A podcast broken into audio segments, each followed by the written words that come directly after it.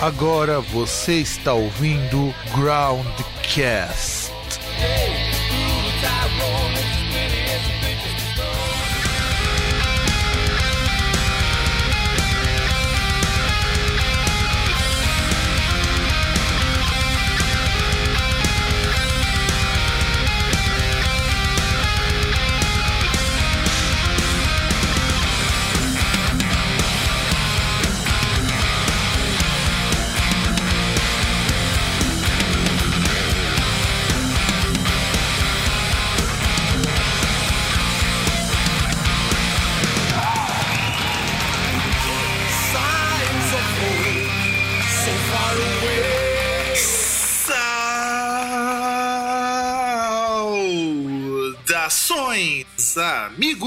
amigas e amigos de amigas e amigas de amigos e, e qualquer combinação que você quiser fazer aí. Estamos com uma Groundcast entrevista com mais um retorno. Tá parecendo o médico do SUS que você marca para voltar periodicamente para consultas. E eu sou aqui, Fábio, o seu host, já conhecem, vocês já estão calejados de ouvir minha voz. E do outro lado nós temos a volta do Humberto Zambrini do Atracta. Se apresenta aí de novo, pessoal, Humberto. E aí, galera, beleza? Tudo bem com vocês aí? Eu sou Humberto Zambrin, eu sou batera da banda de heavy metal Atracta e tô aqui mais uma vez para responder as famigeradas perguntas que vocês têm pra gente aí. É, exato, porque afinal de contas essas perguntas do Groundcast elas são únicas. Inclusive, eu queria te perguntar uma coisa. Você parou de encher a cara de cerveja, cara? Não vejo mais você postando foto.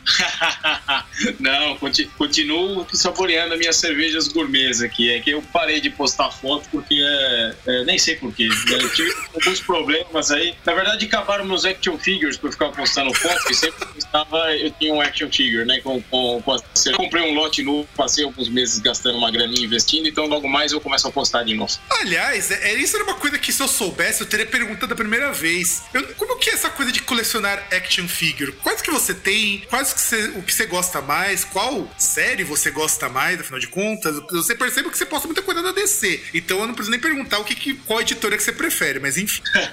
É verdade, eu sou meio decenalto, assim, já, já faz muitos anos, assim, eu comecei a, a ler quadrinhos quando eu era bem moleque, assim, com, lá pra, acho que eu tinha uns 9, 10 anos, acho que eu comecei a ler quadrinhos antes de ler o meu primeiro livro, assim, se eu bem me lembro. E, e- e isso foi lá, sei lá, em 1983, foi quando a Abril estava lançando as primeiras revistas em quadrinho aqui no Brasil, então eu tenho algumas relíquias daquela época, né, em quadrinhos eu também, não, não vou dizer que eu coleciono quadrinhos, mas eu tenho bastante coisa guardada aqui ainda da, da época que eu colecionava. E eu tenho umas raridades. Eu tenho o primeiro número do Homem-Aranha, o primeiro número do Capitão América, eu tenho o primeiro número do Batman, tenho uma série de coisas aí da- dessa época aí que eu, que eu guardo com muito carinho. E aí depois que eu fui crescendo, né? Na verdade eu sempre fui um cara muito cuidadoso, então eu tenho muitos brinquedos que eu, que eu de quando eu era criança que eu acabei guardando, né? E que na época eram os famosos hominhos, não era action figure, era hominho, né? Que a gente chamava. E de super-heróis e comandos em ação e tal. E aí eu guardei, né? E eu tenho até hoje gua- guardados esses caras aí. E aí, no mundo novo, né? No século XXI, eu acabei tomando contato com alguns, algumas linhas aí de, de, de action figures ou de status também. E acabei começando a comprar pra decorar minha sala aqui. E hoje, é, tipo, a casa inteira é decorada. Tem boneco pra tudo que é lado. Ah, o que é bom, cara. É, Eu, eu sou super favorável a isso, afinal de contas eu também curto muito isso. É pena que quando eu era criança, aí antes de começar a entrevista, tem que contar aquela história, triste, tipo história do Chaves. Eu era um cara É. que uma das coisas que eu queria muito ter quando eu era mais novo era justamente esses action figures, porque, pô, eu achava do caralho, eu achava do caralho isso, sabe? É, aham. E, e assim, tanto que essa coisa de chamar ele de hominho, verdade. É, só a gente que tem mais de 30 anos vai lembrar dessa nomenclatura não ortodoxa. Pois é, é verdade. Mas é- era, na época era isso, né? Eu ia lá, pedia de aniversário, pedia de Natal, eu pedia pra todo mundo, todos os presentes. Ah, o que, que você quer? Ah, eu quero um hominho. ação. Ah, eu quero um hominho do não sei o quê. Então, tem bastante coisa. A única coisa que eu tinha e que eu não tenho mais, que eu sinto muito, assim, eu tinha uma, uma coleção pequena, né? Porque a, a situação da minha família era uma família bem humilde também. É, mas eu tive alguns é, Falcons. Opa, pera, pera, pera, não, não. Agora, agora o cara começa humilhando, né, meu? Opa, quero, pera lá, meu. Falcon é o clássico dos clássicos, por favor. Pois é, eu tinha acho que uns quatro ou cinco né, que, que eu fui ganhando aí no decorrer da minha vida, que eu não sei onde eles estão, na verdade, deve estar em algum lugar na casa da, da, da minha mãe. É, mas eu sei que eu, te, que eu sei que eu vejo que ainda tá lá. Eu tenho aqueles jipes do Falcon, helicóptero, algum, alguns acessórios assim, são bem grandes, né? Então não dá para perder. Mas os bonecos mesmo eu não sei onde eles foram parar. Isso é uma coisa que eu sinto muito que eu gostaria de tê-los é, é, equipados. Não, claro, claro, não, com certeza, porque é, é um grande clássico, eu acho isso fenomenal também. E cara, finalmente saiu o primeiro CD, né? Pois é, saiu. Saiu em setembro do ano passado. Já tem um tempinho já. Já deu quase seis meses. E, e como que foi assim, antes de te perguntar sobre os aspectos gerais, aspectos técnicos, aquela coisa que todo mundo pergunta, como que foi a recepção desse logo que vocês lançaram e nesses seis meses? O pessoal tem gostado? Eu tenho achado do caralho, de verdade. Eu achei que melhorou muito com relação àquele EP que eu tinha ouvido antes. Uhum. É, esse, esse teu feedback é o, é o mesmo que a gente tem recebido aí de todo mundo, né? O, o, o álbum foi muito bem aceito, é, tanto pela crítica, né, pela imprensa especializada, quanto pelo público. Assim. Então foi pra gente foi uma, uma surpresa. A gente não esperava, né? O ano passado a gente é, ficou na, na lista de melhores do ano de vários sites, de vários jornalistas, de várias fontes diferentes, né? É, entre os top 5, entre os top 10, é, o melhor álbum de alguns sites foi o, o número 1, um, né? O melhor do ano tal. Então foi, foi bem gratificante, porque assim, a hora que a gente entra, né, pra, pra compor e pra gravar, é claro que você faz e dá o seu melhor ali, mas você nunca imagina é, naquele momento que você tá fazendo aquilo que ele vai ser realmente eleito melhor álbum, esse tipo de coisa. Não, com certeza, com certeza, eu concordo contigo. Na verdade, você, a gente até espera, se a gente for colocar a risca, que pelo menos ele seja ouvido em primeiro lugar. Se ele for melhor, que bom, né? Exatamente, exatamente. É bem isso, né? A gente. Na verdade, quando você começa, você nunca tem muita ideia de, de, de como vai ser, né? Quando ele tá bem no, no, no, princípio do processo de composição, você não tem muita ideia do que aquilo vai se tornar, né? Ele vai tomando forma é, e corpo ao, ao longo do, do, processo inteiro. Então, quando a gente estava lá na, na, na, fase de mixagem, eu já tinha, assim, para mim, eu falava assim, pô, cara, ficou legal, ficou um bom álbum e tal, mas nunca imaginei, tá? Nunca imaginei. Eu falei, pô, a gente vai começar bem, né? Vai ser uma boa estreia, porque tem um produto bom, mas eu não imaginava que ia ter a repercussão que teve, não. Foi, foi, putz, foi legal pra caramba. Né, e com certeza. Inclusive, eu lembro das vezes que você ficar postando coisas do, do ensaio, das pré-produções, você postava alguma coisa no Snapchat, alguma coisa lá no grupo. E de verdade, até tem, eu tenho que dizer que, mano, você melhorou pra caramba da parte de bateria do, da, da, do EPzinho pra esse disco. Tá muito, muito mais forte. Dá pra sentir que agora você tá tocando com um gosto assim que é algo inimaginável. Isso é uma coisa que eu tenho que destacar que tá muito legal. Ah, pô, valeu, obrigado. É que o EP, na verdade, é, eu já disse isso em algumas entrevistas, né? O, o EP ele era para ser uma demo. Ele era, ele, ele foi feito, foi gravado assim como uma demozinha pra gente procurar as outras pessoas para completar a banda. Só que no final da história, a hora que os caras entraram, né? O, o, o Guilherme eh, e o Marcos na época, eh, a gente gravou os vocais e tal, pensamos em regravar o baixo, acabamos nem regravando, mas a gente ouviu aquilo e falou assim, pô, tá legal, acho que dá para lançar como um, um foi tomando corpo e virou um EP, né? E, é, a produção, a capa e tudo foi ficando cada vez mais, mais elaborado e acabou saindo como um EP. Mas ele não, não traz é, é, o potencial da gente ali, né? Na, a, até mesmo quem viu a banda ao vivo naquela época, lá, logo depois do lançamento do EP, sempre falou isso: a, a banda ao vivo é muito diferente do que tá, tá ali no, no EP, né? Então acho que agora a gente conseguiu captar essa, essa essência real assim, da, da banda. É, é sinceramente, assim, é até meio estranho falar, mas eu não gosto muito de, de, da gravação do EP. Apesar de ser uma gravação limpa, uma boa produção e tal, eu acho que a parte de execução da, da, da gente como músicos, ela tava muito crua ainda e a gente podia ter trabalhado isso melhor na época. Não, e, e você pode falar desse jeito. Eu, eu gosto muito quando o artista fala é, assim que, porra, esse disco é um disco legal, eu posso até gostar de ter gravado, mas é, tem que ter um pouco do, daquele olhar crítico. Eu, eu lembro da vez que eu mostrei lá pra Dani Noden do Shadow Side, porque eu tenho isso em versão física do primeiro disco, primeira demo do Shadow Side, e ela falou que, assim, era o tipo de coisa que ela falou que foi legal pra época, mas que bate aquela vergonhinha depois de um tempo que fala, porra, não, não era isso isso que eu, que eu planejava inicialmente, mas era o que o dinheiro dava. E eu acredito que com você deve ser algo muito parecido. Era o que a grana dava e era o que os músicos conseguiam fazer naquela época. Eles amadureceram, vocês entrosaram, entrou mais gente, saiu mais gente. E aí saiu que saiu, que, que aliás é, teve um resultado muito, muito superior. É, e é aí que eu queria perguntar uma coisa para você. No caso, vocês escolheram lá o Edu Palaski para produzir o disco de vocês. Por que escolher o cara? É, ele, vocês viram nele e falaram, puxa, eu tenho que escolher o Edu, porque eu tenho certeza que ele vai deixar um disco foda pra caralho. Hum, eu, eu acho que basicamente o que levou a gente a escolher o Edu é, foi que, assim, acho que um ano antes de a gente começar o processo de gravação, mais ou menos, é, eu caiu na minha mão um link de um clipe do Almar, é, de uma música chamada, se eu, ver se eu não me falha a memória, é Living and Drifting, um negócio assim.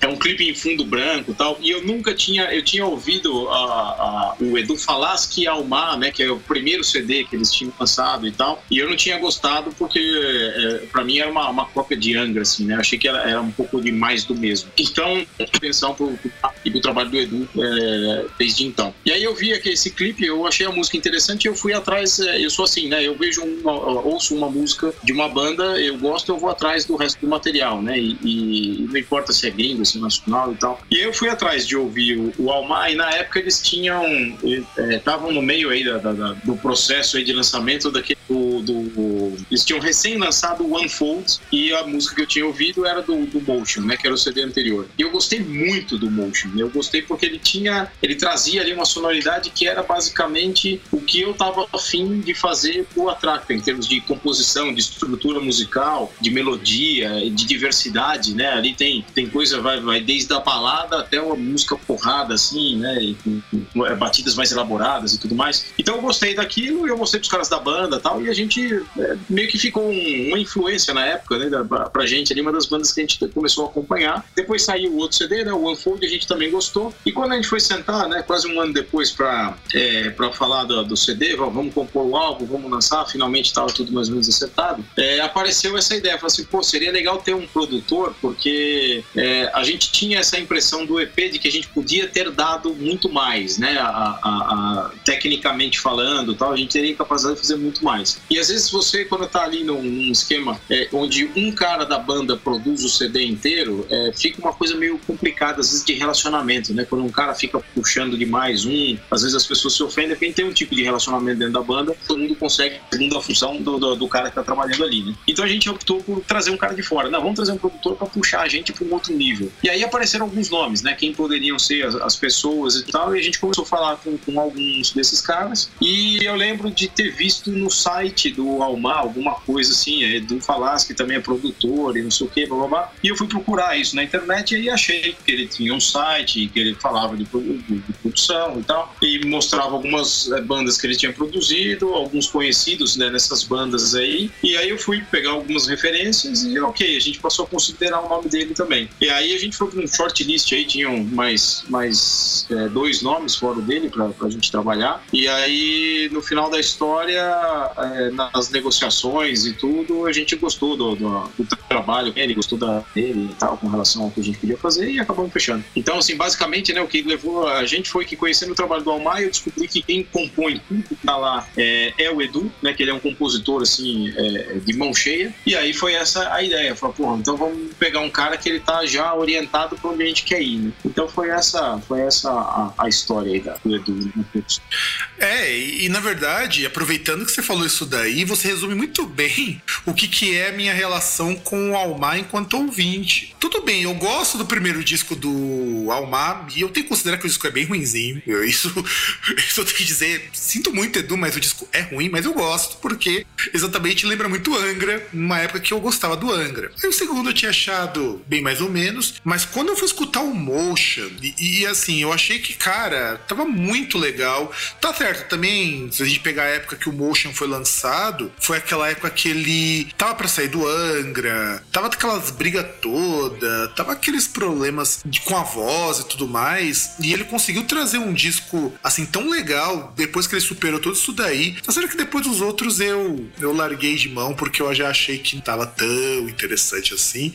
E, e é engraçado, porque você falando isso, eu percebo que talvez a ideia, essa coisa do som mais agressivo, mas mais, mais limpo ao mesmo tempo, tem um pouco mais de influência do, de alguma coisa do Alma, de alguma coisinha, alguma ideiazinha que foi colocada ali. Eu não tinha parado pra pensar, porque isso que também difere muito com relação a aquele EP demo, é, quatro singles qualquer e tudo mais, porque eu pelo menos noto isso, eu noto que a produção não só tá bem acabada, mas eu sinto que dá para escutar todo mundo, você consegue escutar todos os instrumentos e eu falo, porra, bicho, tá tão difícil as pessoas lembrarem que você não tem que carcar tudo só no vocal na guitarra e fazer a bateria na velocidade da luz, que aliás, você até optou também fazer uma bateria até um pouco mais. Ela é mais técnica e não é tão rápida. É, essa coisa de você ter os instrumentos todos todos audíveis, essa coisa de uma parada mais técnica e menos veloz, como que foi pensar nisso para esse disco? É, eu acho que a gente não chegou a pensar nisso, não, porque assim, é, se a gente olhar o, o álbum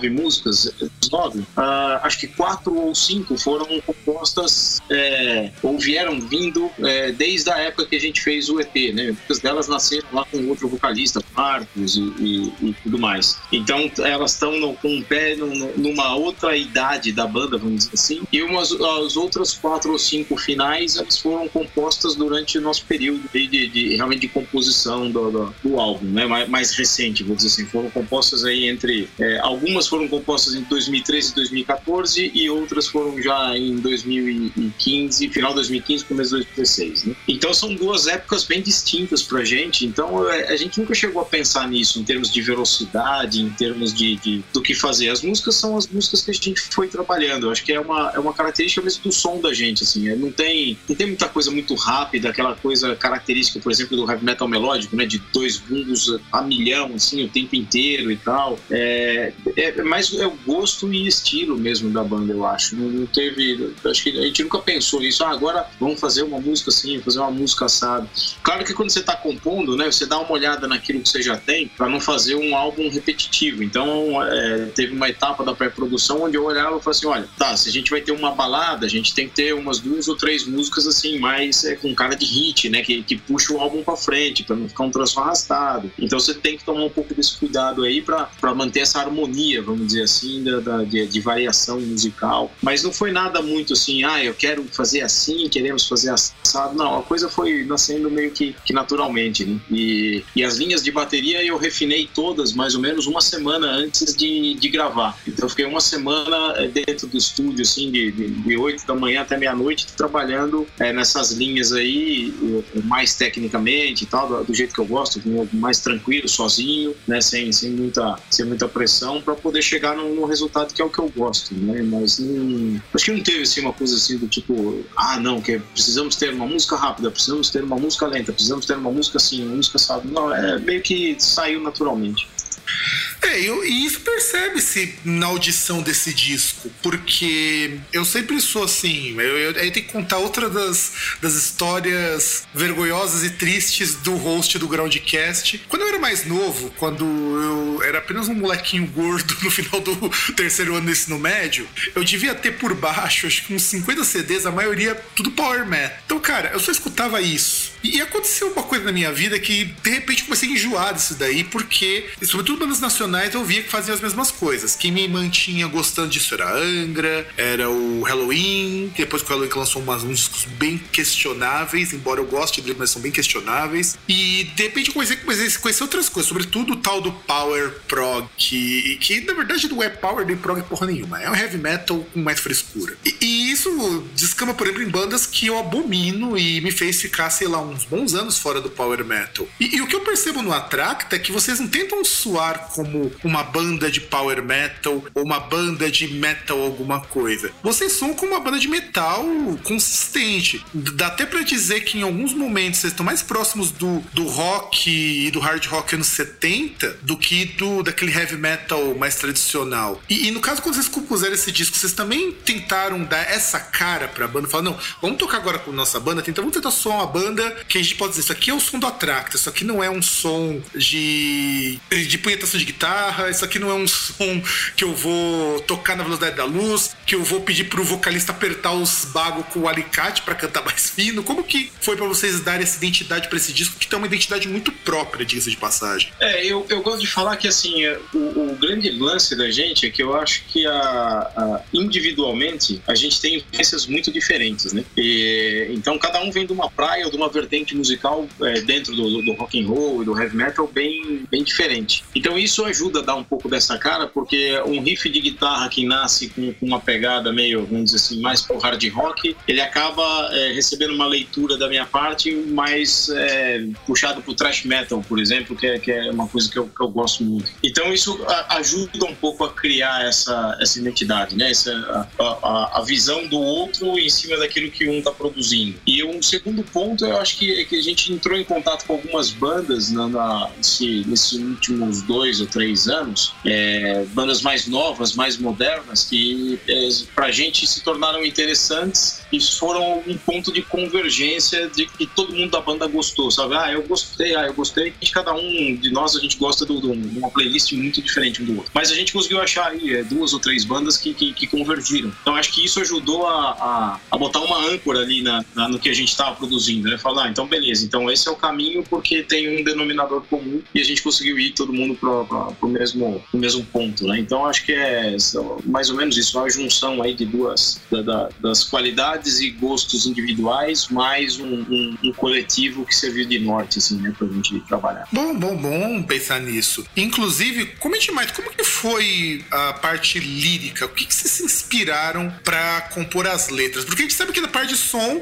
vocês deram uma identidade que eu acho que tá assim, caralho. É por isso que sempre eu vou retomar, e isso vai ficar até chato, de que comparando com aquele primeiro disco que vocês gravaram, parece que uma outra banda, inclusive, eu, eu juro que eu fiquei bastante surpreso quando eu escutei. Eu nem lembro de verdade se eu cheguei a receber o CD físico. Eu acho que sim, eu não lembro. Porque na hora que saiu, eu fiquei escutando tanto no Spotify que eu não me preocupei de, de abrir os CDs físicos que eu recebi depois. Então eu não lembro se de vocês eu cheguei a receber ou cheguei a ouvir. Eu tenho a impressão que sim, mas não me lembro. E, e assim, eu achei muito foda quando eu escutei, quando eu vi a capa, inclusive, a gente vai comentar um pouquinho depois sobre isso. Mas fala das letras, vai. É, o que, que, que vocês pensaram sobre o que que vocês filosofaram? Quanto que vocês beberam até sair as letras? Como que foi isso? As, as letras também, elas vieram assim em, em, duas etapas diferentes, né? Como eu te falei, algumas músicas já vinham lá de, de 2013, 2014 e elas já tinham suas letras, né? E aí quando eu sentei para fazer as últimas letras das outras músicas, eu meio que eu tava numa fase assim que eu tava pensando muito na minha vida. É, então é uma, é uma coisa assim de uma introspecção, né? Eu tava numa fase bem introspectiva, assim, sobre algumas coisas assim da, da minha carreira profissional, da minha vida pessoal e, e, e, tudo mais. E eu vi que tinha um pouco disso naquelas letras antigas, mas muito pouco, né? Mas tinha um traço disso daí. E aí eu tive uma ideia, né, de, de, de trabalhar um conceito no, no, no álbum inteiro que era é, dizer um pouco eu, era é, viajar para o meu interior, assim, no mais obscuro assim, da minha cabeça e colocar o meu ponto de vista de uma série de coisas é, que são do, do, do cotidiano, né, da, da vida do ser humano, que às vezes a gente ignora. Então eu escrevi as letras novas com esse approach e eu fui lá para as letras antigas e reescrevi todas, é, ou boa parte delas, para colocar tudo dentro desse contexto aí, dessa, dessa imersão, vamos dizer assim, psicológica da, da, do ser humano. Então você vai achar ali é, meu, meu ponto de vista é, religioso, meu ponto de vista político, meu ponto de vista de relação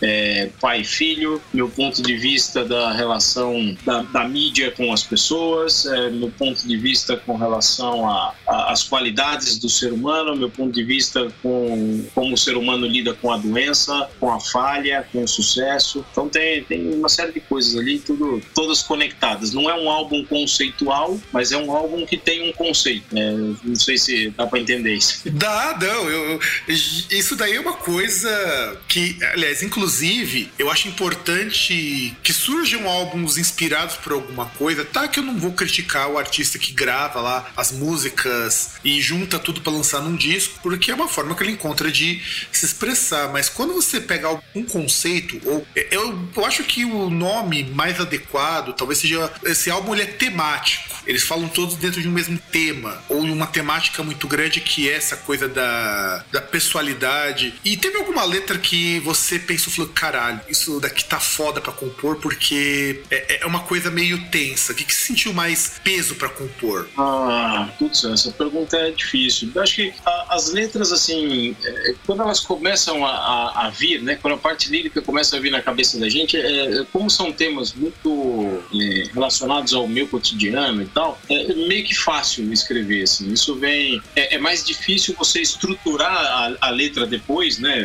em versos e, e, estabelecer algumas rimas, algumas coisas assim, do que escrevê-la propriamente dito. Escrever aqui para mim é uma coisa meio fácil de, de, de fazer. Não vejo, não, não tem grande, grandes problemas. É, eu acho que sim, talvez uma letra tenha sido um pouco mais difícil de escrever é, foi do primeiro single que a gente soltou, que foi a 231, que é uma música que realmente, uma letra que fala é, das características mesmo das pessoas, daquilo que é bom e daquilo que é ruim. Então, às vezes, é, toda vez que você tem que visitar as suas piores quali é, qualidades, os seus piores pensamentos, aquilo que você tem de pior dentro de você, é meio, meio perigoso. Né? Então, acho que talvez essa tenha sido a mais, a que me deu um pouquinho mais de trabalho, assim, pra, pra botar claramente o que eu queria dizer, né? Mas não, também não foi assim um baita desafio, foi, foi até que fácil. Não, eu, eu pergunto isso até porque é difícil quando você pega uma temática assim tão, tão profunda, porque falar da psique humana, eu fico pensando, por exemplo, você pega os álbuns, os últimos álbuns que o Lucas lançou com o Iron, que são meio nessa pegada de psicologia, de profundidade, e que são uma bosta, porque não falam nada com nada. E, e, então eu fico imaginando quão trabalhoso é você pegar isso daí e o disco ainda ficar legal, porque, convenhamos, né, cara, eu acho que o maior medo de qualquer compositor é chegar e depois olhar pro disco e falar, cara, não foi isso que eu quis dizer, mas não dá pra ir mais pra frente porque já tá tudo pronto. E, e pelo menos eu já percebi que você não teve esse problema, né, cara? Ah, não, não, mas, é, mas eu também, assim, eu contei com, com a ajuda dos caras da banda, né? Depois que, que as letras estavam prontas, todo mundo deu uma lida e tal, e se tivesse alguma coisa ali que, que tivesse destoando muito, muito é, que ele fala, fala, fala e não diz nada, é, eu teria, eu teria sido, é, eles teriam me avisado, né? teria revisitado isso para arrumar, assim. Então, não, assim, é, foi, foi trabalhoso fazer, sim, é trabalhoso, mas não, acho que não corri o risco de, de, de, sair, assim, algo muito ruim ou algo muito superficial e de baixo é, teor, assim, né? porque tava todo mundo meio que, que é, ligado no, no, que a gente tava fazendo, não tava todo mundo trabalhando junto, é mais, mais fácil. Não, sim, inclusive eu acho essa música Sultry One. É, eu acho legal porque as letras são em inglês, mas a gente sempre fala os números em português porque a gente é babaca pra caralho, né? a gente é babaca pra caralho. Os números em inglês também são babaca e também foda-se as coisas de números, eu falo do jeito que eu achar melhor. Eu acho a pegada dela é, muito boa, de verdade eu acho muito boa. Embora a minha música favorita ainda é a Payback Time. Acho Payback Time do caralho. Eu acho ela foda, foda, foda, foda em muitos aspectos. Eu acho ela muito legal. E assim, cara, vocês é, trabalharam com o Damian Reynolds. Renault, é porque o sobrenome desse filho da puta é francês, mas o cara não é francês. Não, ele, ele é francês. Ele, ele é, é, francês, francês, é, mas ele mora nos Estados Unidos. Ah, tá. É por isso que. É, então deve ser Damian Renault. Puta, isso. Que, que, bosta, cara. Ou algo assim. que bosta, cara. Não, eu, eu, fico lembrando disso porque eu, eu conheço essa merda de idioma francês. Eu tive que estudar quatro anos isso daí, não gostando, e, e eu vejo como uma língua de fresco isso, cara. Hum. E, e olho pra cara dele, ainda bem que ele é um bom produtor, porque ele tem uma cara de fresco também que, que é foda. Mas ele é um cara que é responsável por discos que eu gosto muito. Ele é responsável pelo The Industrialist do Fear Factory, que puta, é um disco do caralho. Eu acho do caralho esse disco. Ele também gravou, é, fez a parte de de som do Once Human, que é uma outra banda fudidaça. Meu irmão gosta mais dessa banda do que eu, para falar a verdade. Ele é o baixista do Once Human. Exato, ele é o, ba ele é o baixista do, do Once Human. E, e, cara, eu acho essa banda do caralho, meu. Meu irmão gosta mais dessa banda do que eu, mas é uma banda do caralho. E, e eu, assim, como que foi produzir com esse cara? Com esse cara, assim, que apesar de ele ter uma, vamos dizer assim, uma carreira como produtor até que relativamente curta, ele é responsável por um monte de disco legal. É, é, realmente ele tem um, o, o, trabalho dele fala por si, né? É, é, com um cara assim que fez uma, uma puta diferença, eu acho que no, trabalho. Assim. É, o, o, na verdade, o que ele fez, a parte dele foi a parte de, de é, da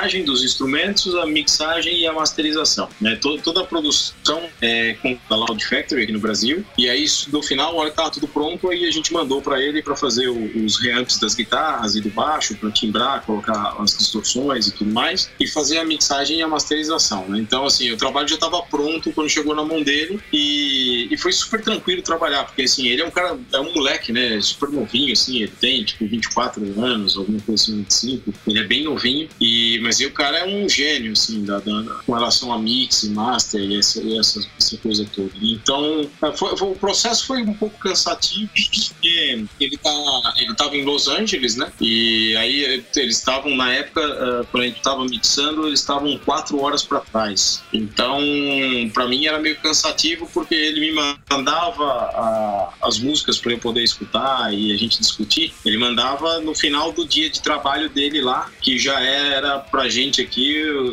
11 da noite, meia-noite, dependendo do dia. E eu tinha que tocar minha vida no dia seguinte. Então eu recebia esses arquivos super tarde, eu ficava ouvindo as músicas, fazendo a relação daquilo que tinha que ser mexido, com o que ele tinha que fazer, etc. Então eu ficava aí até duas, duas e meia, três da manhã, é, ouvindo e, e, e, elencando aquilo que tinha que ser mexido e tal, para mandar para ele, para eu poder dormir, né, acordava, ia trabalhar, ia fazer tudo que eu tinha que fazer, e ele pegava isso no outro dia, trabalhava o dia inteiro e mandava à noite de novo tal. Então foi um processo é, cansativo nesse sentido, né, de eu passei aí quase um mês indo dormir é, super tarde, acordando cedo, dormindo poucas horas aí toda noite, é, mas valeu muito a pena, porque assim, muita gente me pergunta, ah, por que, que vocês foram mixar fora e tal, se hoje aqui no Brasil a gente tem um monte de profissional e tal, e a gente tem, né? eu acho que tem, tem caras tão bons quanto uh, o Damian aqui no, no, Brasil, sem sombra de dúvida, mas os cursos que o cara tem lá nos Estados Unidos são muito diferentes dos recursos. Que, tudo que ele tem lá à disposição dele, é, aqui custa muito caro. Então, se a gente fosse fazer a mesma coisa aqui, a gente ia gastar muito dinheiro para chegar no mesmo resultado, porque equipamentos de ponta são poucos que tem, e aí os caras cobram por isso, né? Porque eles estão é, é, amortizando o investimento e tal. E lá não, lá eles têm uma. É, ele estava me explicando, eles trabalham em Los Angeles como os estúdios lá uma grande cooperativa. Então você tem tudo do bom e do melhor em vários estúdios. Então, se ele precisa de um equalizador XYZ que ele não tem no estúdio dele, ele vai até o estúdio de um outro conhecido que tem, usa aquele equipamento, né, faz o que tem que fazer e volta para o estúdio dele e continua trabalhando. Então, isso dá uma flexibilidade é, em termos de som e tal. Então, pra gente foi muito legal. E outro ponto que foi bom trabalhar com ele foi assim: a gente deu as referências, né? Foi assim, ó, putz, a gente queria é, guitarra mais ou menos uh, com esse tipo de som aqui, baixo com esse tipo de som, a bateria mais ou menos assim. E isso foi super rápido, assim. Tipo, em três dias, os timbres dos instrumentos já estavam é, do jeito que a gente queria. Então, é, é a facilidade que o cara teve de, de entender o que a gente é, queria e reproduzir aqui, não, foi, foi... Não, eu acredito. Eu acredito até porque eu já entrevistei pessoal que trabalha com produção fora do Brasil. E, e é engraçado porque é claro que isso eu não, eu não vou pedir você entrar em detalhes nisso, mas eu acho curioso o como você consegue essas coisas fora do Brasil mesmo fazendo a conversão real para euro para dólar, fica uma coisa ainda pagável. Que eu imagino o trabalho que teria para você achar, por exemplo, um, um, estúdio em São Paulo que tivesse, sei lá, um, uma caixa de som é, do tipo da Sun ou da Orange que tivesse com uma timbragem tal, sem você ter que parcelar o fígado ou rifar a bunda para poder pagar a gravação. E isso eu acho que é uma coisa que diferencia muito. E, eu acho uma pena, de verdade, porque, porra, eu acho o, irmão do Edu Falaschi produtor do caralho, o Tito Falaschi, ele é um produtor muito bom. Eu acho o André Vo, o Voorhees, do Imago Mortis, também um, um produtor. E que esse pessoal acaba muitas vezes perdendo espaço, porque no Brasil é muito difícil você conseguir coisas muito específicas ou você conseguir atender as bandas de forma satisfatória, ainda mais metal, que o pessoal tem coisas que não dá para você simplesmente jogar um setup básico, pegar um preset e mandar bala. É, é então, é, é meio complicado isso também de, de, explicar, porque acho que passa por, por N fatores é, é, diferentes, né? Eu acho que você tem o fator econômico, com certeza, porque aqui qualquer coisa custa quatro vezes mais caro do que, do que custa lá fora, né? em termos de tecnologia de música, falando assim. Então isso é um problema, porque já tem, você já tem um problema aí, né, de, de custo dessas coisas, e acho que você tem um problema de informação também, porque é, como fora os caras conseguem ter acesso a esses equipamentos com muito mais facilidade, eles trabalham muito mais tempo nesses equipamentos. Então a curva de aprendizado do, do engenheiro de som é, para aquele tipo de equipamento, etc., é muito maior, muito mais rápida do que a do cara aqui do Brasil, porque os recursos aqui são mais limitados e a quantidade de trabalho que o cara tem para utilizar aquele tipo de equipamento também é menor. Né? Então, as horas de experiência que, que, o, que o produtor ou o engenheiro de som vai ter em relação àquilo é, é, uma carga horária bem inferior ao que o cara lá de fora tem. E, e muitos desses dos nossos caras aqui, vamos lembrar, não vivem só disso, né? Os caras fazem outros trabalhos e lidam com outro tipo de música para poder se sustentar. É, e lá fora não, né? Você tem o, o, pessoal que lida no nicho do heavy metal, eles vivem disso e vivem bem, porque a, a indústria permite que os caras se sustentem. Então é, é, é uma realidade bem, bem diferente. Sim, eu concordo. É, é por isso que, inclusive, eu acho que as pessoas que perguntam por que gravar lá fora, eis a resposta, ainda que parcial, porque tem muita coisa para falar sobre isso. Não só o fator econômico, tem um fator também cultural, porque no Brasil você tem excelentes produtores, mas você achar um produtor especializado em rock ou heavy metal ainda é muito difícil. E, e produtor mesmo, não tô falando músico que de vez em quando faz uma ponta de produtor. Falo produtor, produtor mesmo. O cara que senta ali e olha, você vai lá, a gente vai ficar aqui uma semana produzindo e depois a gente vai bater um papo ver como vai ficar. É muito difícil ter isso aqui no Brasil porque, digamos assim, as bandas elas não vão ter como, é, como a gente diz, não é que não tem público, não é que não tem banda. O Brasil tem banda pra caramba, mas enquanto essas bandas podem ter acesso a isso ou vão conseguir ter acesso a isso, quando esses produtores vão poder produzir essas bandas de modo que ninguém saia perdendo. Vamos colocar assim, todo mundo pelo menos é, ganha alguma coisa com isso. Os músicos com uma boa produção, com uma qualidade dentro do que eles esperam, o produtor que consiga ser remunerado adequadamente porque vai dinheiro e queira ou não, produção não é de graça. O produtor elétrico faz uma puta de uma diferença. Tem uns caras que divulgam uns vídeos falando produza seu, sua demo em casa, faz sucesso e tudo mais. Não caiu nessa, amiguinhos, porque é furada. O produtor ainda faz diferença. O produtor é o cara que consegue olhar pra tua música e ver, ó, você precisa corrigir isso aqui, porque isso aqui não tá legal, porque é coisa que quem compõe às vezes não consegue perceber isso. E, e eu acho que talvez você ter, vocês tendo o Falaschi e o Damien ajudando nessa parte, contribuiu pra caralho, até mesmo pra vocês repensarem muitas coisas, não é verdade? É, não, eu, eu acho que hoje, é, talvez no Brasil, a gente tá começando no, no meio do heavy metal, tá? No meio do heavy metal, a gente tá começando a se criar essa cultura é, de se ter um produtor. É, eu, eu, sinto assim que de uns cinco anos para cá a gente percebe uma, uma profissionalização é, da, de uma quantidade razoável de bandas nesse sentido. E algumas pessoas, alguns profissionais é, da área de produção musical e tal, eles se preocuparam com isso e em adequar o, o valor, né, o nível de preço que eles trabalham para essa realidade da, das bandas aqui. Né? Então eu acho que isso deve melhorar daqui a um tempo, né, a, a presença dessas pessoas e, e, né, influenciando na qualidade musical das bandas, sim. Mas para outra parte da pergunta, né, que é o acesso à, à tecnologia de ponta, a poder fazer é, realmente aqui dentro gravações melhores e tal, eu acho que esse gap ele vai existir para sempre. Eu não vejo isso, é, isso faz parte de todo um problema político, social é, é, que o Brasil vem passando, econômico, né, que o Brasil vem passando desde que foi descoberto. Então, eu acho que no mínimo aí uns 1.500 anos para a gente se tornar algo parecido com o que é os Estados Unidos Ô, Ou se por algum acaso jogarem uma bomba no meio da Casa Branca. Aí quem sabe, né? é, né? Se, se, você baixar a barra, aí fica mais fácil, né? Mas acho, acho que vai ser meio difícil. Não, eu fico pensando nisso também, que inclusive até uma parte, uma outra pergunta que eu vou fazer para você com relação aos seus projetos solos, a gente vê muito disso na parte do músico, porque eu tenho um amigo meu que é baterista, inclusive ele teve uma banda com meu irmão, que hoje mora na Alemanha, fazendo trabalho de editoração e tudo mais, e eu vejo o quanto que ele gastava para poder ter um, um, setup de bateria legal. Eu imagino o quanto que você deve ter gasto, quanto você ainda gasta para manter a tua bateria que o pessoal fala, ah, o cara compra uma guitarra de 5 mil reais. Bicho, você gasta isso em um ano só trocando prato e pano e couro das baterias, porque é muito é muito gasto com bateria e, e muitas dessas coisas você tem que comprar importado porque no Brasil não fabrica algo com uma qualidade aceitável por N fatores. Eu vou elencar aqui quais são esses fatores. E a gente percebe que isso já começa pelo fato de que para você poder ter uma banda com uma qualidade razoável,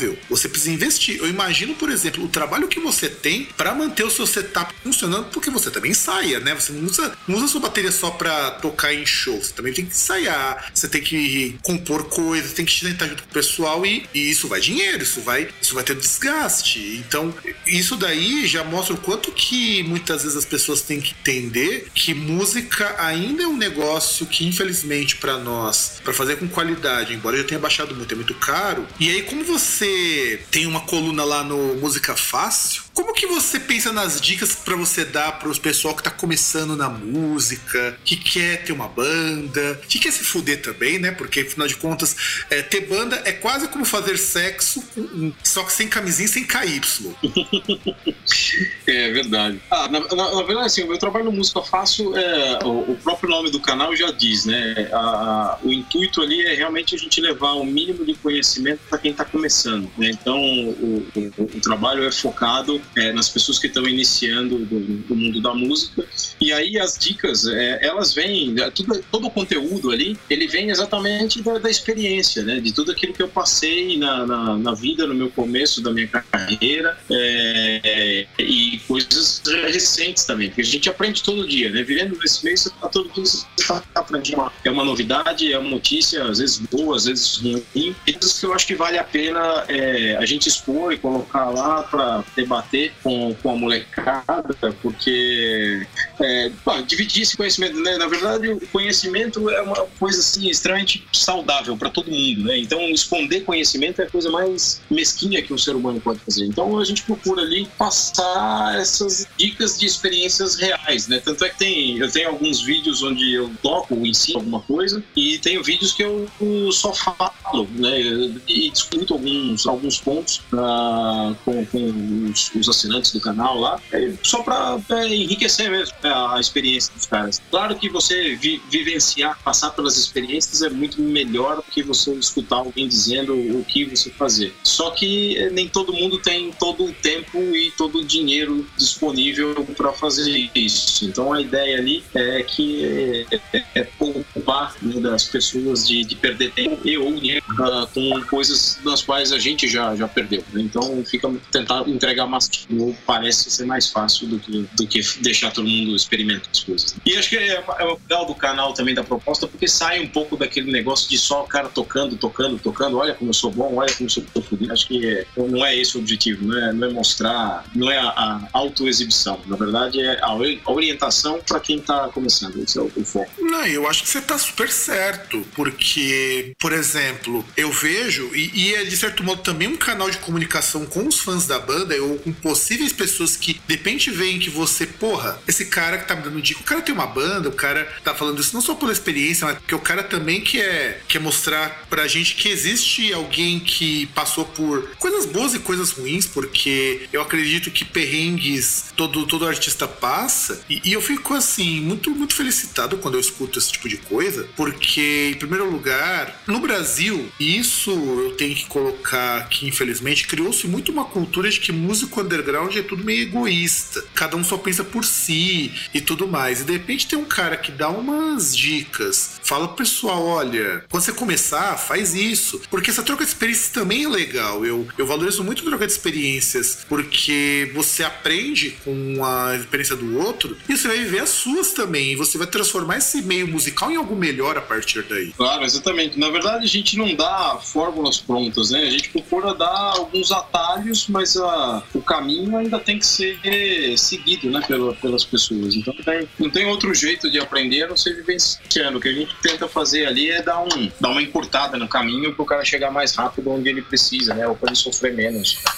Não, sim, sim, com certeza. E, e até tô dando uma olhada aqui no, no que você já produziu, né? E tem umas, uns tópicos que eu acho muito interessantes. Inclusive, eu, eu fico imaginando como que deve ser a reunião de pauta para você, para decidir o que que, o que que vou publicar, ou, ou, como quando chega o editor fala o que, que a gente pode colocar aqui, porque você vai desde da parte técnica e que eu fico muito frustrado, eu coloco toda a minha frustração aqui de conhecer os termos, entender como funciona, mas não ter habilidade habilidade nenhuma para tocar, porque eu não consegui, quando eu era mais novo, estudar música do jeito que eu gostaria, mas da parte teórica eu conheço. Mas eu acho muito interessante quando coloca assim, por exemplo, coisas que parecem muito bobas, eu acho assim, e, e que, nossa, eu vejo muito moleque com dúvida assim do tipo, que tipo de bumbo usar? E você sabe, ninguém responde essa pergunta, nenhum músico responde porque acha que é bobagem, sabe? É, é foda. Você usa o, o pedal ou você toca com dois bumbos? Não parece uma pergunta meio besta quando a gente escuta, mas que, cara, isso é importante importante pra caralho e ninguém fala. É, ou muita gente fala, mas sem propriedade, né? Tem que tomar muito cuidado, porque hoje a, a internet é um, é, é um poço de conhecimento sem filtro, né? Então você tem qualquer um que tem uma câmera é, que é capaz de gravar um vídeo falando alguma coisa. Então a gente tem que tomar muito cuidado com isso e procurar, é, é, pelo menos quem me procura pelas redes sociais para perguntar alguma coisa, eu sempre falo isso. Falo, quando você for procurar informação, procura com aquelas pessoas que você sabe que já tem é, é, algum nome é, no mercado, que é um profissional já conceituado, né? Procure professores conceituados,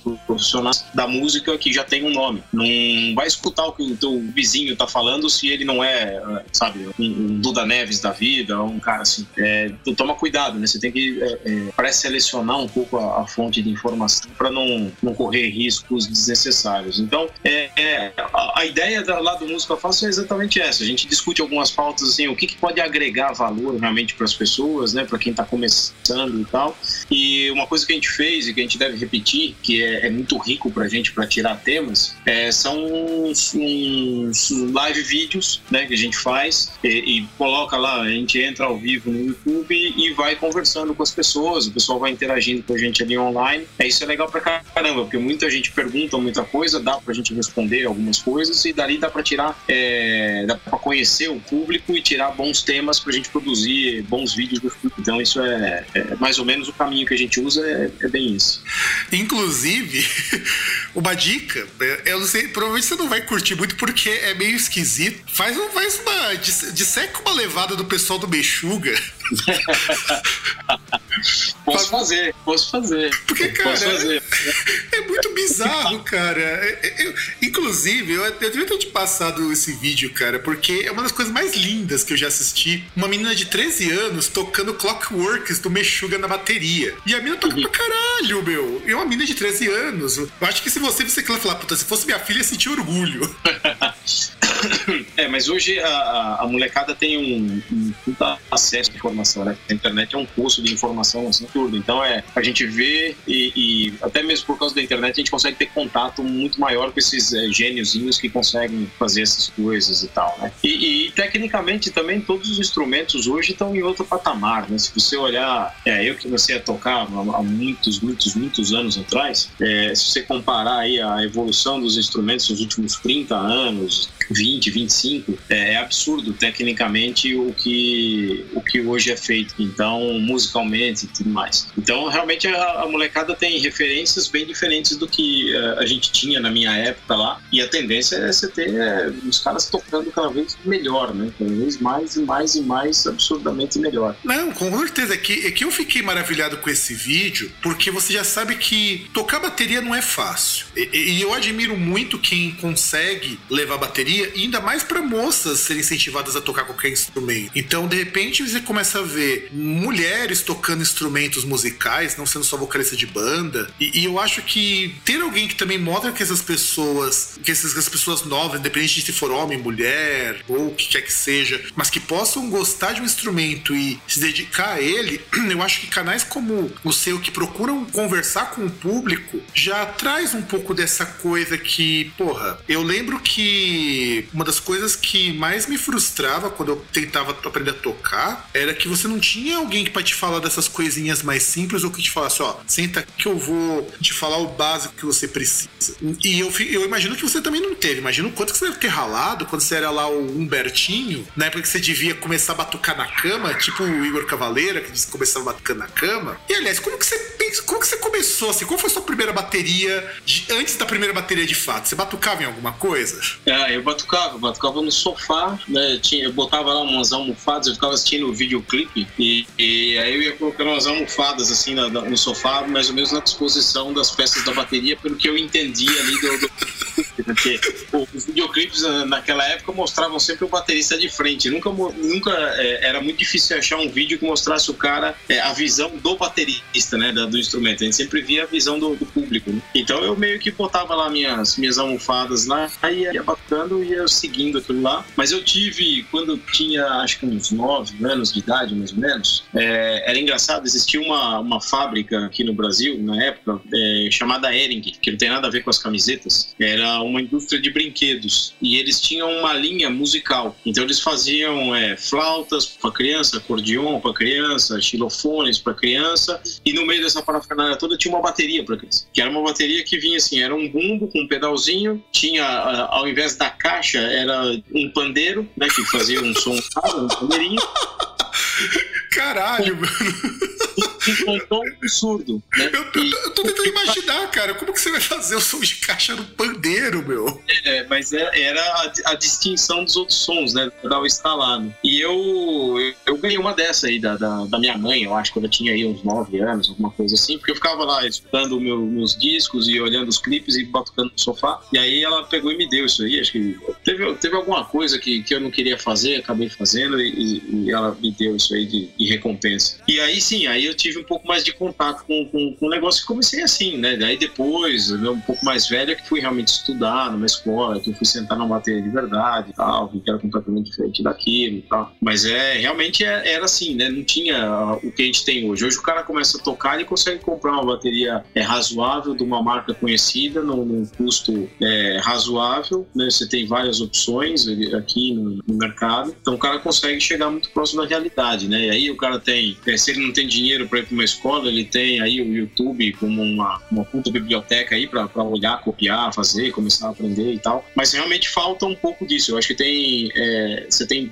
excelentes músicos aí, uma molecada vindo assim muito boa, é, mas sempre tem que procurar uma boa orientação. Então, às vezes, eu acho que falta um pouco disso. Eu vejo alguns moleques aí que eles não sabem muito bem como estruturar o plano de estudo deles, né? Sai fazendo, é, tentando fazer tudo ao mesmo tempo e tal. Então, falta um pouco de orientação, que é um dos focos do canal, né? A gente procurar manter ali uma, um mínimo de orientação aí para a molecada, né? E, e, fora o canal também tem o, tem o meu blog que eu escrevo. É meio ultrapassado isso, né? Não é em vídeo e tal, porque é muito mais fácil de fazer troço escrito do que ficar filmando, depois editar, etc. Então eu resolvi também fazer um blogzinho em paralelo para também colocar essas dicas e no futuro registrar é, por escrito algumas coisas dos vídeos também lá do Música Fácil. Mas aí é, uma, é mais uma orientação do que técnica, é mais visando a carreira, né, a postura, como trabalhar, como se comportar, como resolver problemas, né, esse tipo de coisa.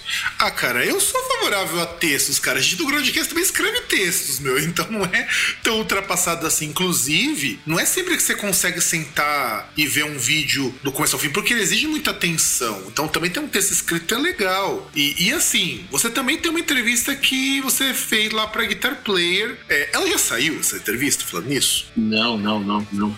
Abafa o caso aí. é, porque, é, é porque tá aqui, ó. ó tá, tá, tá aqui. Senhor Romeu falou o seguinte, ó. Entrevista inédita na revista Guitar Player. Então eu estou perguntando. Não, não, não. Na, na verdade tá errado isso aí. É, não é na Guitar Player, é na Modern Drummer, que ah, é uma revista de bateria. Ah, finalmente, não, não. Agora, agora sim, porque, mano.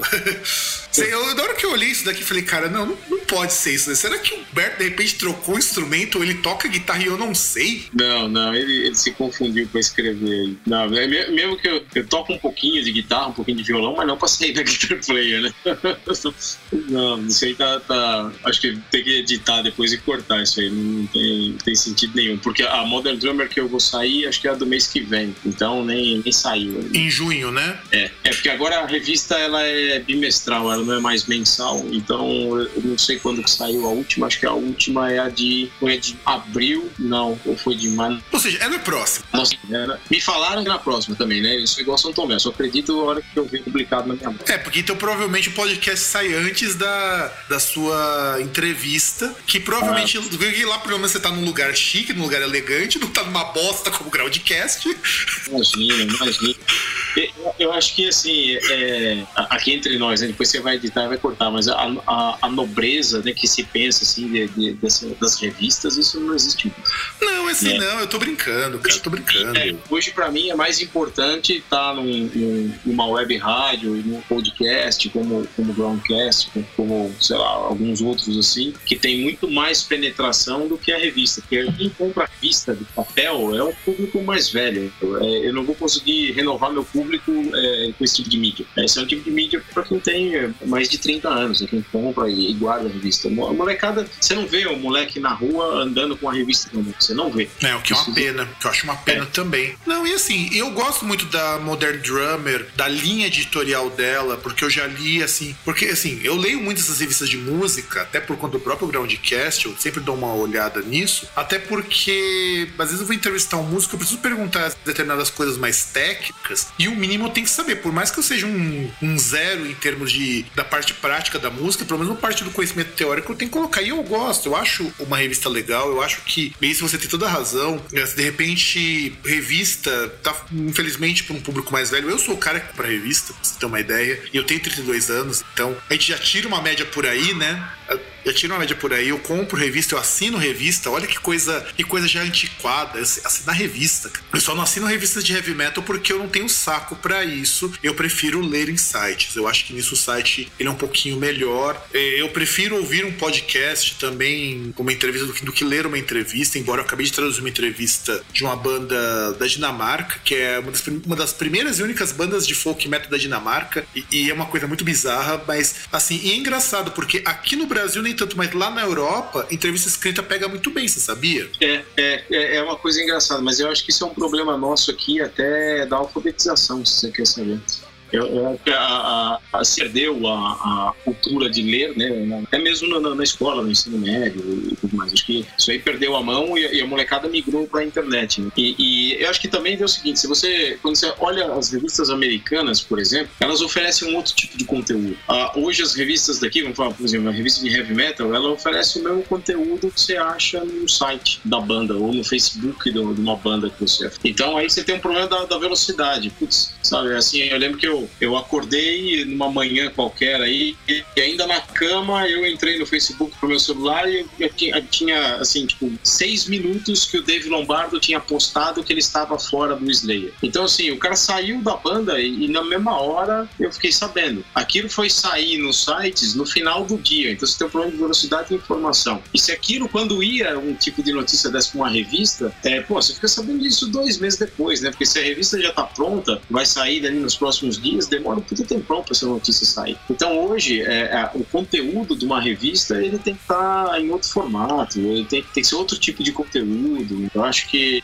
eu, eu, acho que a revista em papel, ela, putz, é, ela vai acabar perdendo um pouco do sentido logo mais. Aqui no Brasil não, mas lá fora já perdeu, né? É, e, e aí a revista online, é, a eletrônica, é muito mais interessante porque ali você consegue ilustrar a tua matéria com links e etc. Então o cara vê, conhece a tua banda, já clica, já escuta a música, né? Hoje eu pego uma, uma revista de heavy metal, você olha lá a foto, você lê uma entrevista, mas você não tem a mínima puta noção de que tipo de música que eles caras fazem. Por mais que o jornalista se esforce para descrever, é, não dá para descrever som com palavras. Né? É... Verdade, verdade, verdade, verdade, concordo. E aliás, inclusive, uma coisa, aproveitando já que a gente tá falando de Brasil e tudo mais, é uma coisa que eu não te perguntei, e isso eu devia ter te perguntado na outra entrevista, é que bateristas brasileiros você é, curte ou pelo menos admira? No heavy metal, é, Eloy Casagrande, com certeza. Que, aliás, ah. que é fudido, fudido, já digo que ele é fudidaço. É, ele, ele é um cara totalmente fora da curva, né? Assim, é, é, é, não tem nenhum outro cara capaz de fazer aquilo que ele faz. Ele criou um novo estilo, ele colocou a, a bateria do heavy metal em outro patamar, né? É, e ele está entre os melhores do mundo hoje, assim. É, pode olhar, os caras no mundo inteiro, é, ele é insuperável em uma série de coisas. Eu acho que o Eloy é uma referência para todo mundo. O Aquiles é, uma referência também, porque o Aquiles foi o cara que começou a subir essa barra aí da, da, da, da técnica, da qualidade técnica do baterista aqui na, no Brasil.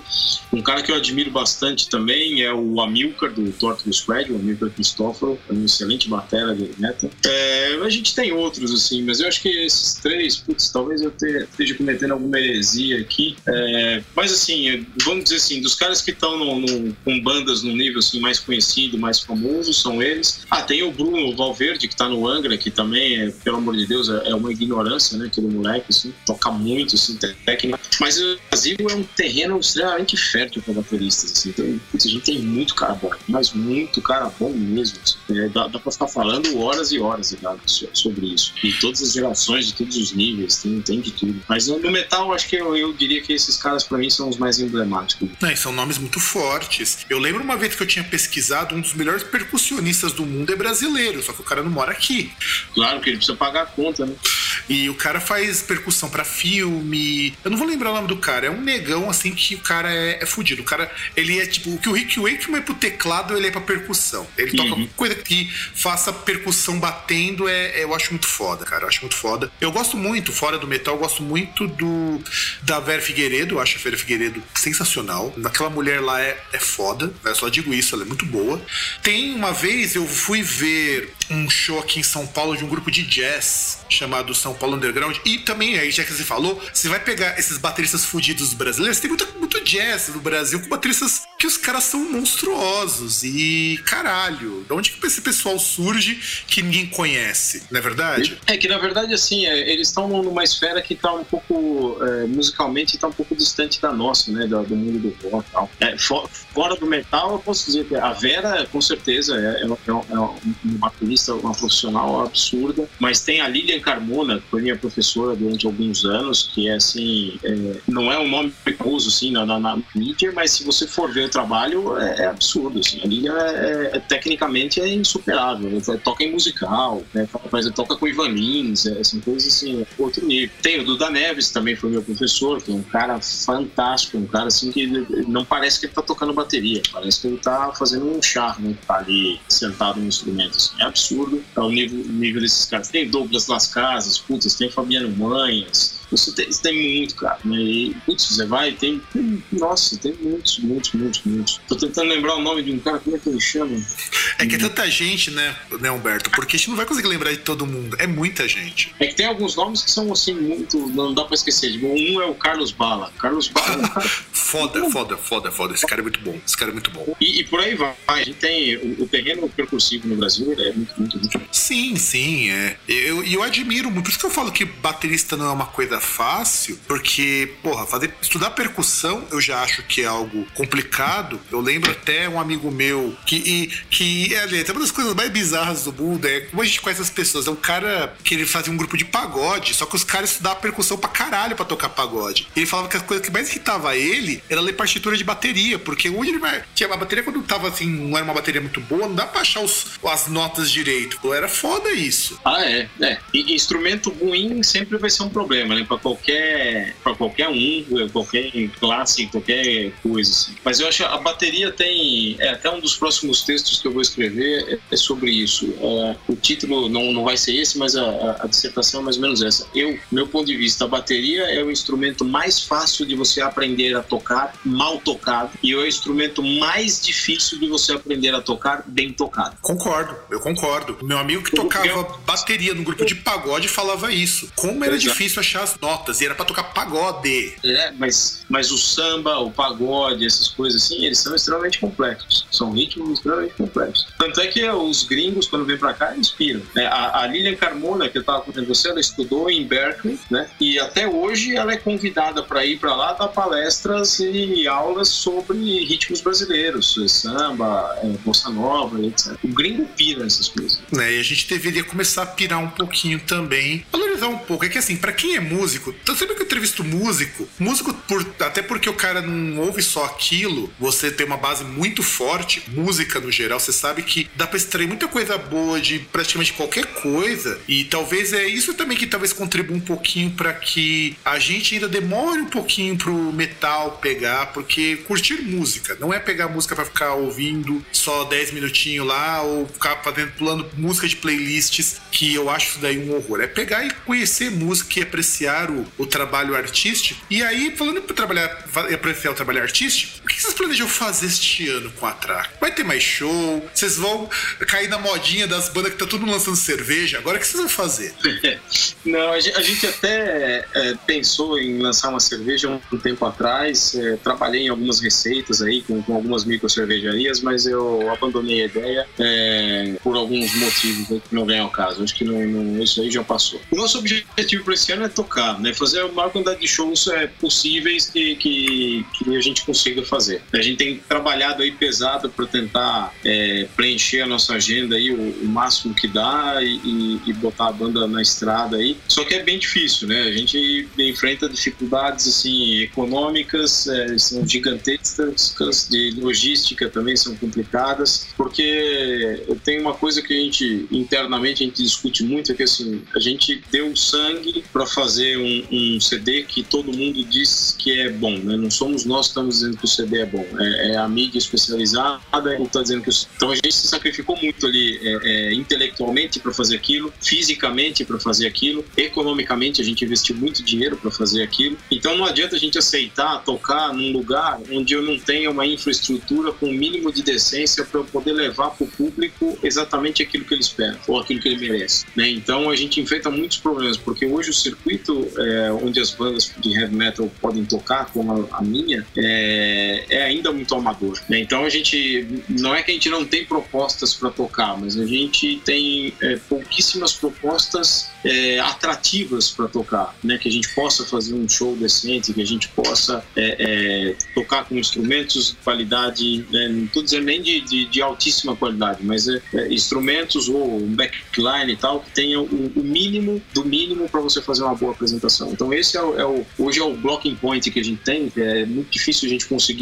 reunir todos esses pontos necessários para fazer um bom show e, e conseguir fazer isso ser viável economicamente. Então esse é o, é o grande problema, mas é, é, o plano. É o plano é a gente é, fazer aí, ó, acredito eu que 2017, 2018 vão ser é, anos que a gente vai passar é, a maior parte do tempo tocando e divulgando o trabalho do, do, do, último álbum e talvez lá na metade de 2018 aí a gente vai pensar no, no novo trabalho. Mas antes disso, não. E falando na divulgação então, comenta do vídeo que vocês fizeram lá com o Júnior Carelli do Noturnal. Tá. É, nós fizemos um vídeo, da, né? Da, da, primeiro foi um single da, da 231, que é um lyric vídeo, e depois a gente ficou pensando qual era o videoclipe que a gente ia fazer, o primeiro videoclipe, a gente escolheu a, a, a Payback Time. E o, o nome do, do Júnior Carelli apareceu por coincidência, né? Na verdade, a gente foi atrás das produtoras de vídeo que tem disponíveis e a gente ficou entre duas. Uh, e uma delas é a Fog Filmes, que é dele, né? Então, assim, a gente não foi atrás do Júnior Carelli, do Noturno, tecladista, para fazer um vídeo. Nós fomos atrás de uma produtora de vídeo e, por coincidência, o Júnior Carelli é o dono e é a pessoa que trabalha, é, que, que, dirige e faz tudo lá na, na, na, produtora. Então, aí a gente acabou se conhecendo e trabalhando junto. Continuamos trabalhando junto, tem mais conteúdo em vídeo que a gente deve estar lançando aí na,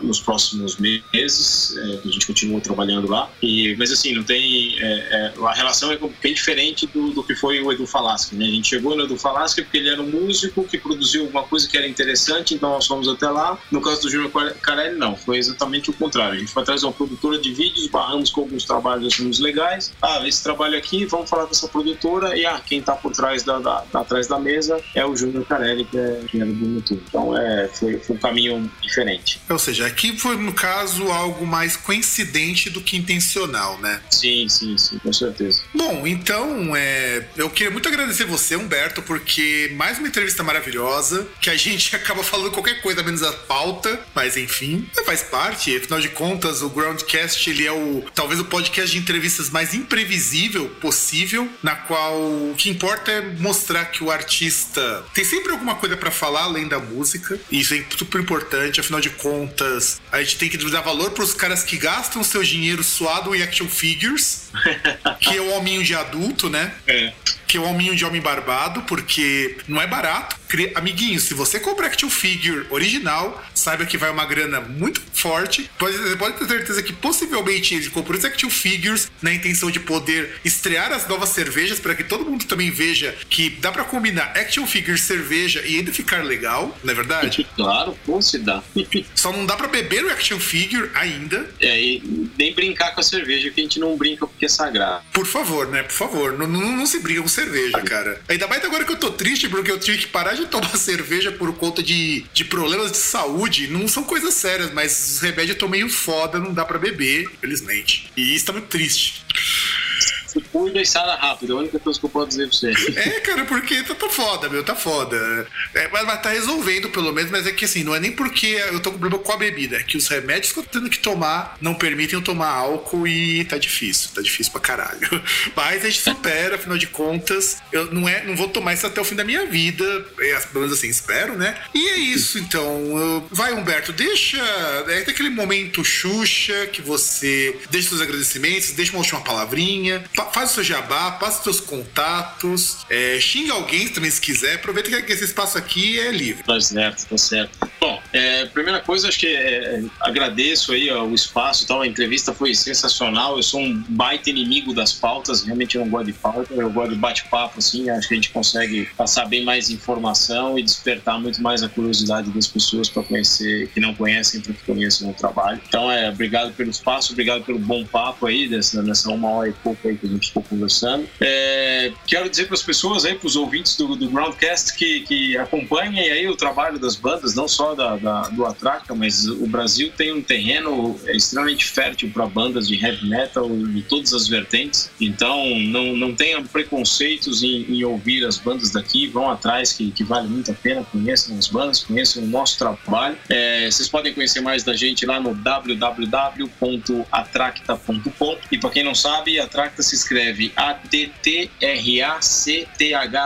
Tá? É meio difícil assim mesmo, mas depois que aprende, não sai mais da cabeça, é intencional. E sobre o meu trabalho, pode acompanhar lá no YouTube pelo canal do Música Fácil ou pelo meu canal, Humberto Zambrin, e nas redes sociais também. Então, tanto a Tracta quanto eu, vocês encontram aí na Facebook, Instagram, YouTube, é, Twitter e etc, etc. Sempre com, com os, somos os únicos, tanto eu quanto a banda com esses nomes aí, então tá fácil é, achar a gente lá. Não, e, e, eu quero agradecer também, Humberto, por dispor do teu tempo para falar com a gente. A você ouvinte, porque afinal de contas você aguentou a gente falando uma hora de bobagens e alguma coisa que talvez seja aproveitável, isso fica a seu critério? Ou não, né? A gente nunca sabe. E é isso, a gente vai ficando por aqui. É, eu também quero agradecer ao Romeu da Ellen Press por propiciar essa entrevista. Eu sempre esqueço de agradecer o cara, porque muitas vezes ele que tenta ajeitar as entrevistas e a gente tem que tentar fazer isso da melhor forma possível. Também queria agradecer muito ao pessoal do que apoia o Groundcast de alguma forma, porque afinal de contas esse programa é feito para vocês. E eu quero deixar também um grande abraço para vocês e nos vemos na semana que vem. Tchau!